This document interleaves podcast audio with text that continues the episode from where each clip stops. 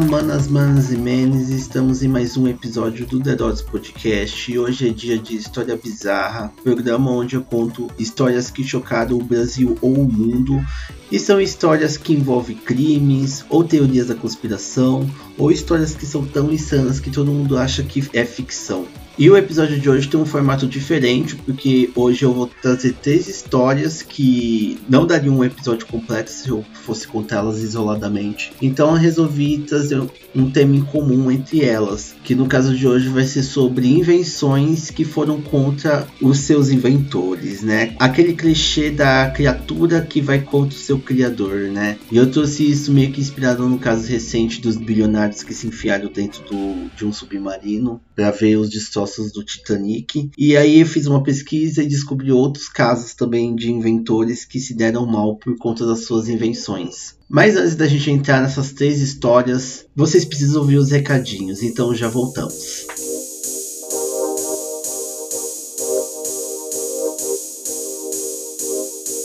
O The Podcast é um projeto independente encabeçado por mim. E se você ouve ele e curte e quer ajudar ele a aumentar tanto em qualidade quanto em alcance, existem algumas formas de que você possa ajudar. Uma delas é financeiramente. No momento temos um financiamento coletivo pela plataforma Apoia-se, onde você pode estar ajudando mensalmente com qualquer valor que você puder estar ajudando, podendo pagar em cartão de crédito ou boleto. Se caso tiver interesse, o link está disponível na na descrição desse episódio. Se caso não puder ajudar mensalmente, também tem a forma pontual. Você pode estar ajudando através do Pix e a nossa chave é o e-mail desse podcast que é derotspodcast@gmail.com. O e-mail também estará na descrição do episódio. Se caso você não pode ajudar financeiramente, tem outras formas de ajudar. Uma delas é divulgando o podcast. Então, se você está ouvindo esse episódio e gostar dele, ajude divulgando nas suas redes sociais ou então para amizades e familiares que você acha que terão interesse nesse assunto. E também temos as nossas redes sociais no Instagram e TikTok, que é o @derotse.pod, e você pode estar ajudando também divulgando as postagens que jogamos lá nessas redes para que possa atingir mais pessoas. E a última forma de ajuda é você engajar esse podcast na plataforma de áudio que você estiver escutando. Indiferente de onde você esteja nos escutando nesse momento, entre no perfil do nosso podcast, segue, curte, dá estrelas se for possível, faz todas as interações possíveis que você possa fazer no nosso perfil, porque isso ajuda muito no engajamento dentro da plataforma de áudio que você está escutando. E dessa forma, a plataforma divulga nosso podcast ou episódio para outras pessoas que têm um perfil parecido com o seu. Então você também ajudando dessa forma mínima, também vai ajudar muito no alcance desse podcast. E essas são as formas que vocês podem ajudar nesse momento. Ajudem da forma que for possível, que sempre é bem-vinda, né? A divulgação, o alcance e também o lado financeiro. E é isso, pessoal. Esses são os recadinhos de hoje. Bora pro episódio.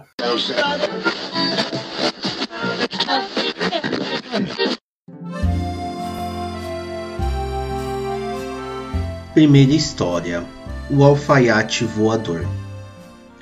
Em 1911, um coronel do Aeroclube da França ofereceu um prêmio de 10 mil francos para aquele que inventasse um paraquedas que pesasse no máximo 25 quilos. Essa não era a primeira vez que esse tipo de disputa era colocada em xeque, mas era o primeiro com um valor tão alto. Isso movimentou diversos inventores franceses, sendo um deles o nosso protagonista, Franz Reichelt.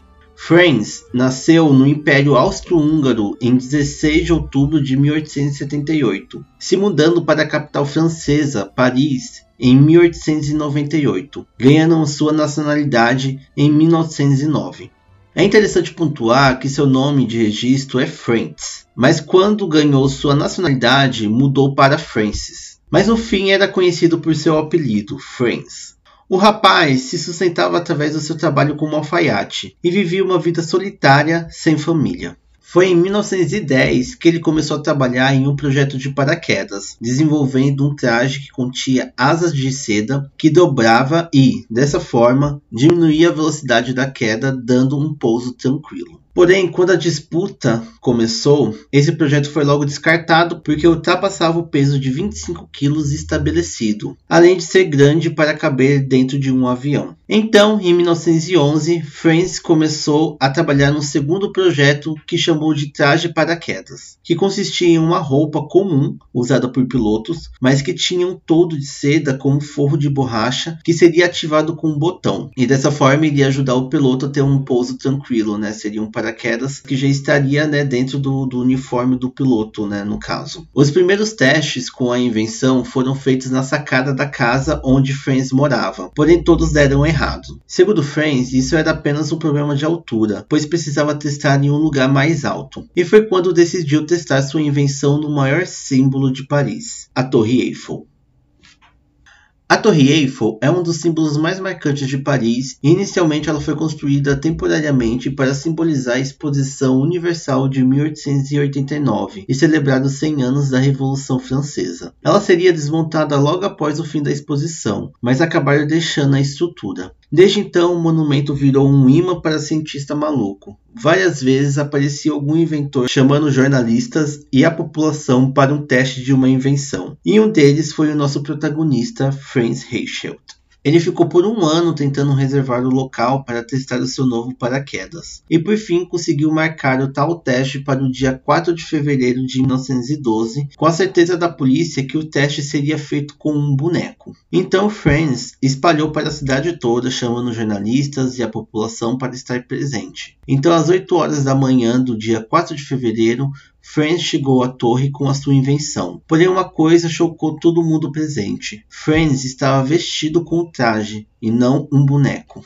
As pessoas ali presentes tentaram impedir Franz de continuar sua façanha, mas nada o impediria de continuar. Então o homem subiu no primeiro andar da torre, que fica a cerca de 54 metros do chão, e às 8 horas e 22 minutos ele pulou.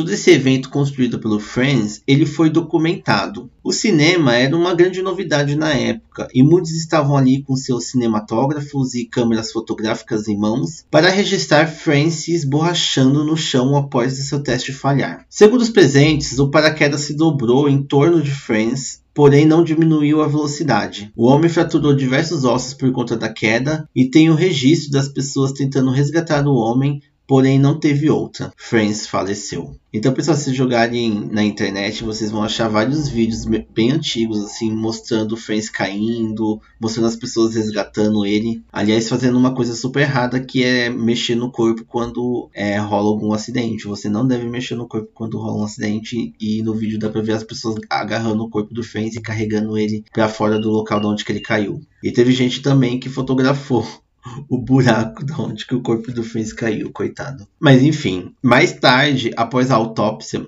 foi descoberto que Franz não faleceu por conta do impacto no chão, mas ele teria sofrido uma parada cardíaca durante a queda e antes mesmo de chegar ao chão já havia ido de arrasta para cima. Após o acontecido, a polícia proibiu o uso da Torre Eiffel para o teste de invenções. E foi aí, né, que acabou a ideia dos inventores malucos usar a Torre Eiffel, né, para suas invenções.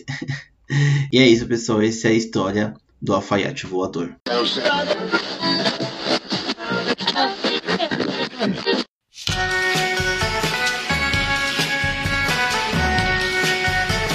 Segunda história: o carro voador.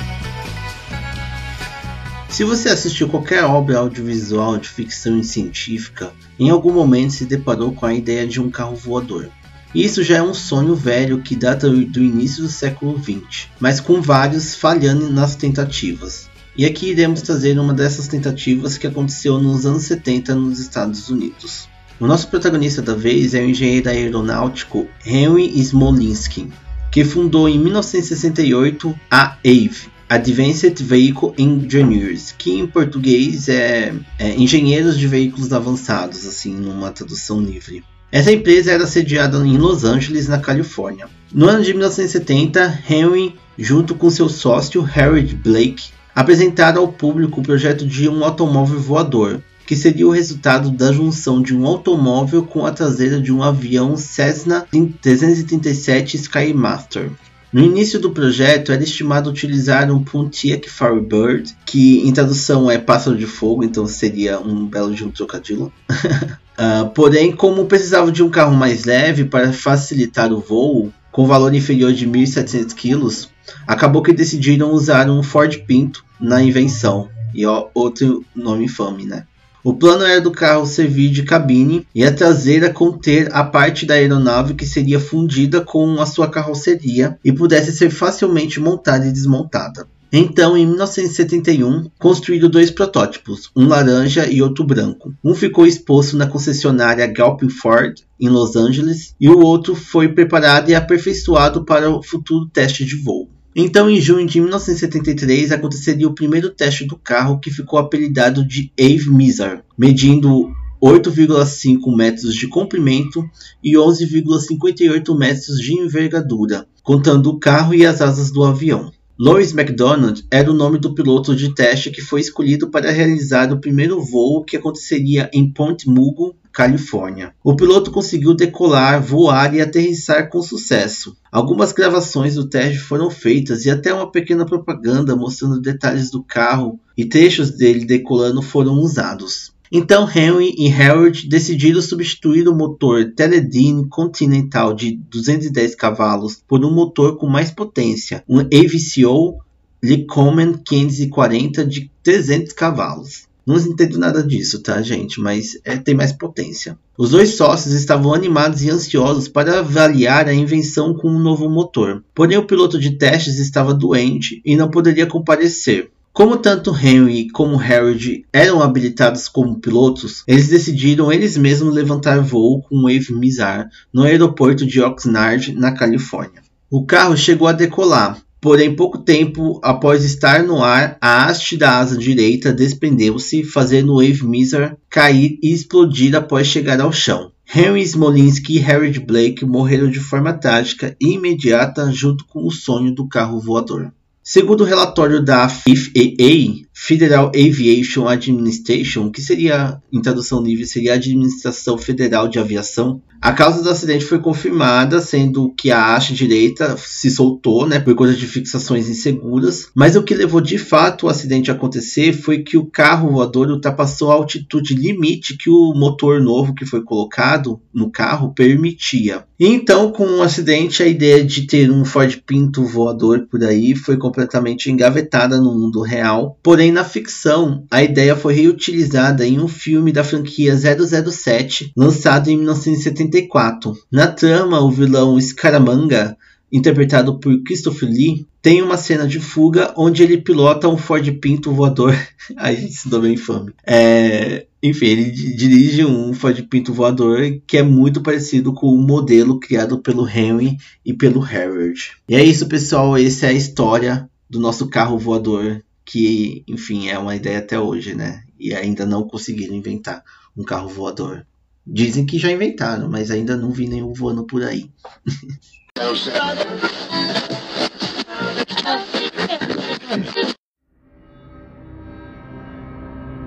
Terceira história: Bilionários em um submarino.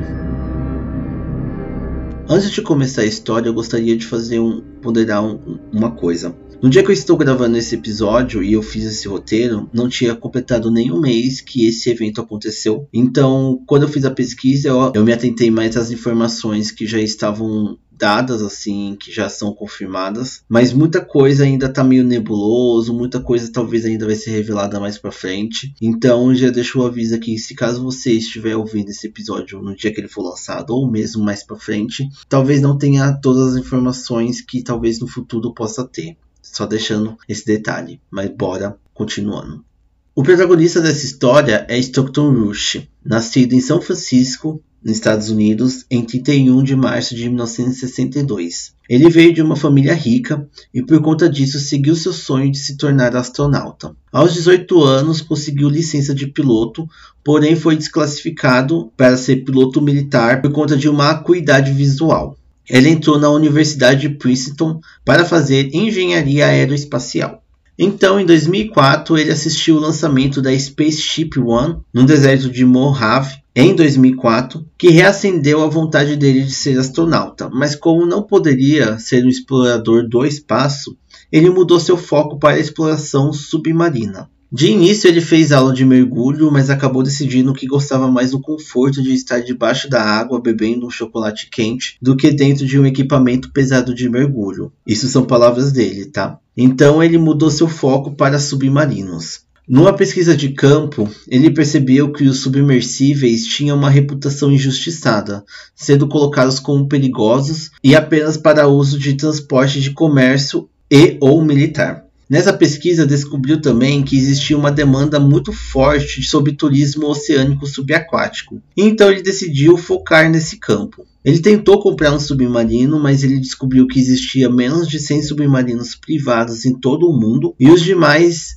estavam em mãos de agências governamentais. Então, em 2009 surgiu a Ocean Gate, que pretendia tornar a exploração subaquática mais barata e acessível aos cidadãos e foi fundada pelo Stockton Rush. Inicialmente, a empresa adquiriu o submersível Antipodes em 2012, que se movia até 5,6 km por hora e podia transportar 5 pessoas por 72 horas. Em 2015 é lançado o primeiro submersível feito pela OceanGate, chamado Cyclops One. Ele foi feito em colaboração com o Laboratório de Física Aplicada da Universidade de Washington, e o Cyclops One era capaz de acomodar cinco pessoas e atingir a profundidade máxima de 500 metros. Foi com esse submarino que fizeram a primeira exploração submarina, que foi a inspeção dos destroços do SS Andrea Doria, um navio transatlântico italiano que afundou em 1956 após colidir a outro navio, o MS Stockholm. Essa expedição do Cyclops One aconteceu em junho de 2016. Bem, agora chegamos no nosso principal protagonista da história, o submarino Titã. Ele inicialmente foi pensado como se fosse um Cyclops 2, por isso a sua pesquisa vem desde o lançamento do primeiro e também com parceria da Universidade de Washington. Então, em 2018, a Ocean Gate muda o nome do submarino, ficando Titã. O Titã, no final, pesava 9 toneladas e tinha uma carga útil máxima de 685 kg. Ele se movia em 5,6 km e continha oxigênio suficiente para sustentar 5 pessoas por 96 horas.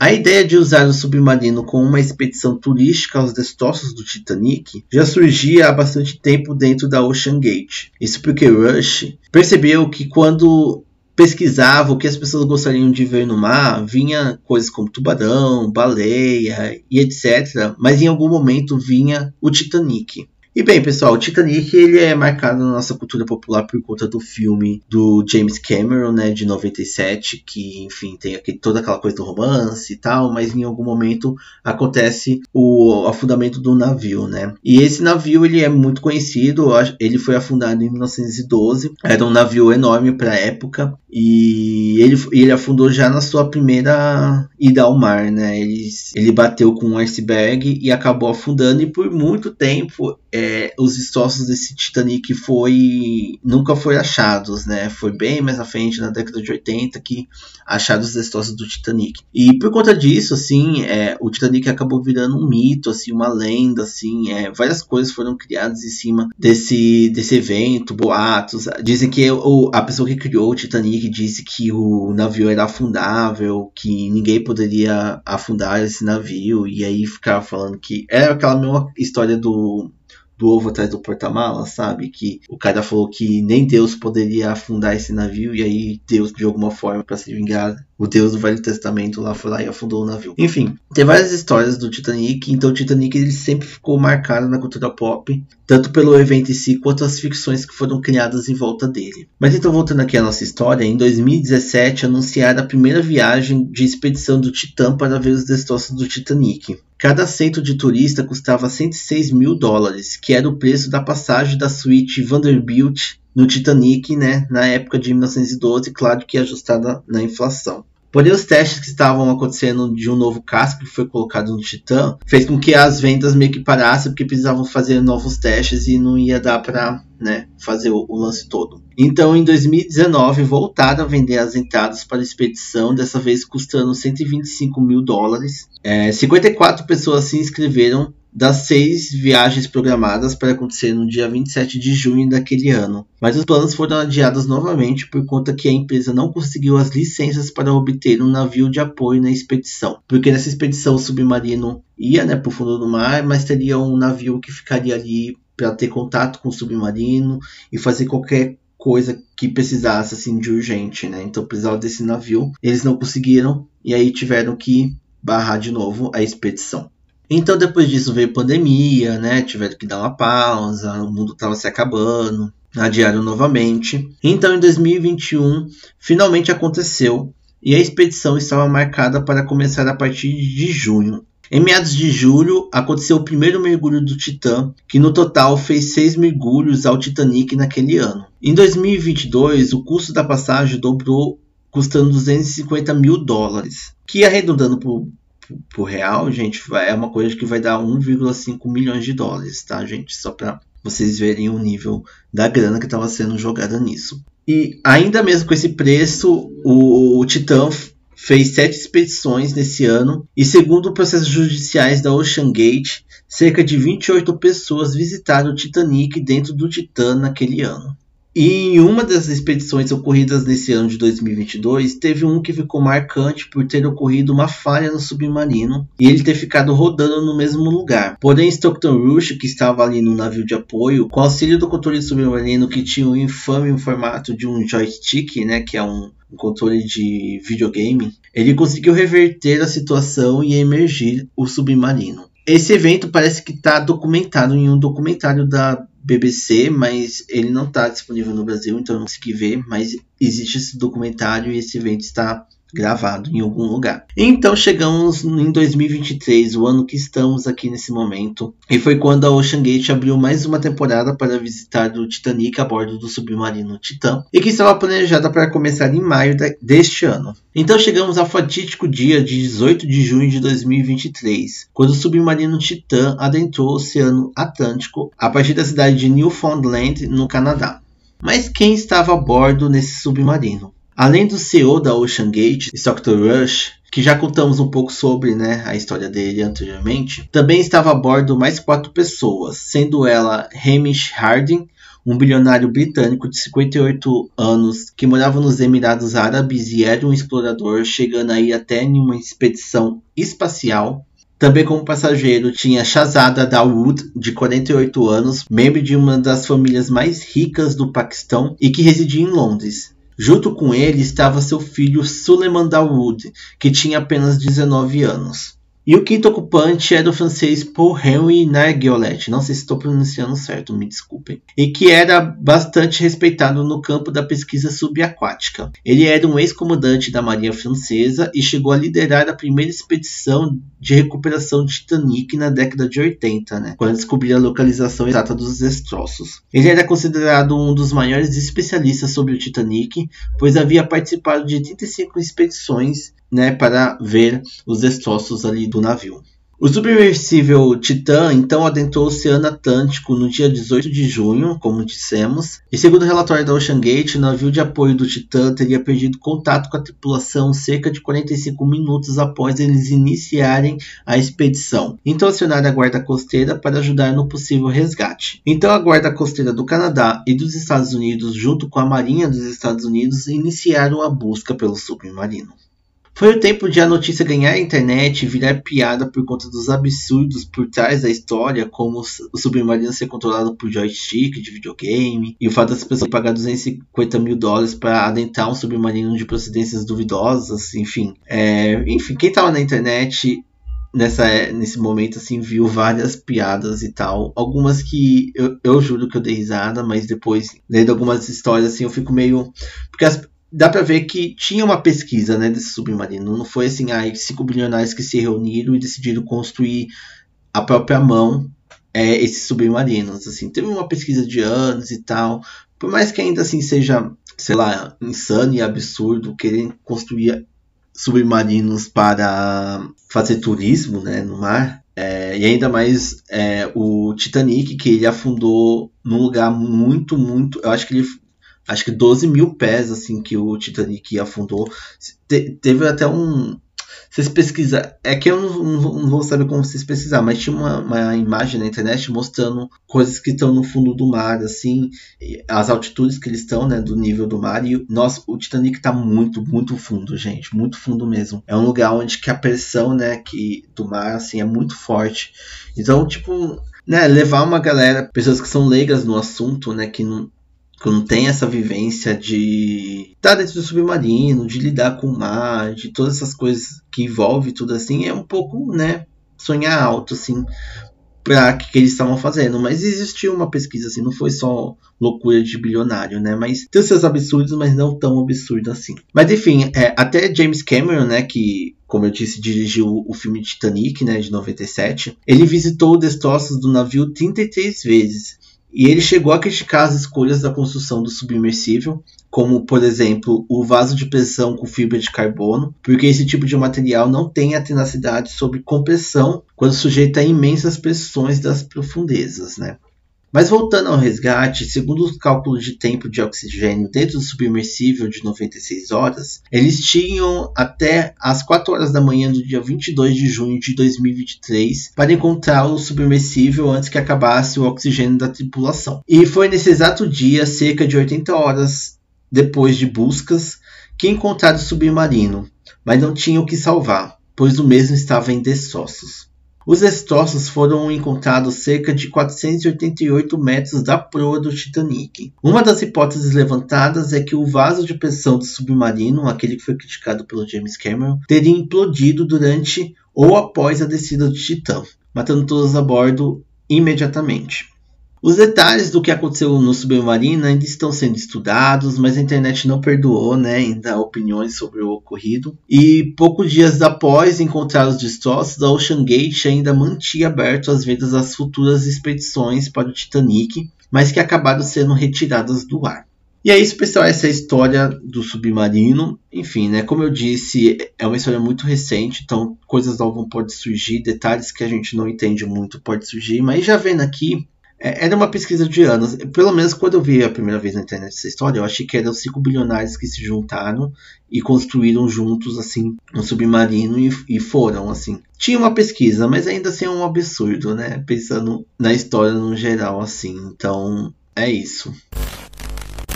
E é isso, pessoal. Esse foi a história bizarra de hoje. Tentei fazer uma coisa diferente, trazer três histórias em uma só. Espero que vocês tenham gostado desse formato. Se curtiram, manda mensagem para mim lá no Instagram que é o arroba dedose.pod, ou então se você estiver no Spotify, eu vou abrir uma pergunta aqui e vocês podem responder, falando se vocês gostaram desse formato, de várias histórias num episódio só, que tem um tema igual, que eu posso estar fazendo outros, né? Porque tem várias histórias que eu gostaria de contar aqui, mas eu sempre olho assim e falo, ah, acho que essa história aqui não dá sei lá, um episódio de pelo menos uns 20, 30 minutos, assim, dá menos. Então, juntando vários, dá pra reunir a história em uma só. Mas é isso, pessoal. Dá o feedback para mim que é super importante. E vejo vocês em mais um episódio do The Dots Podcast.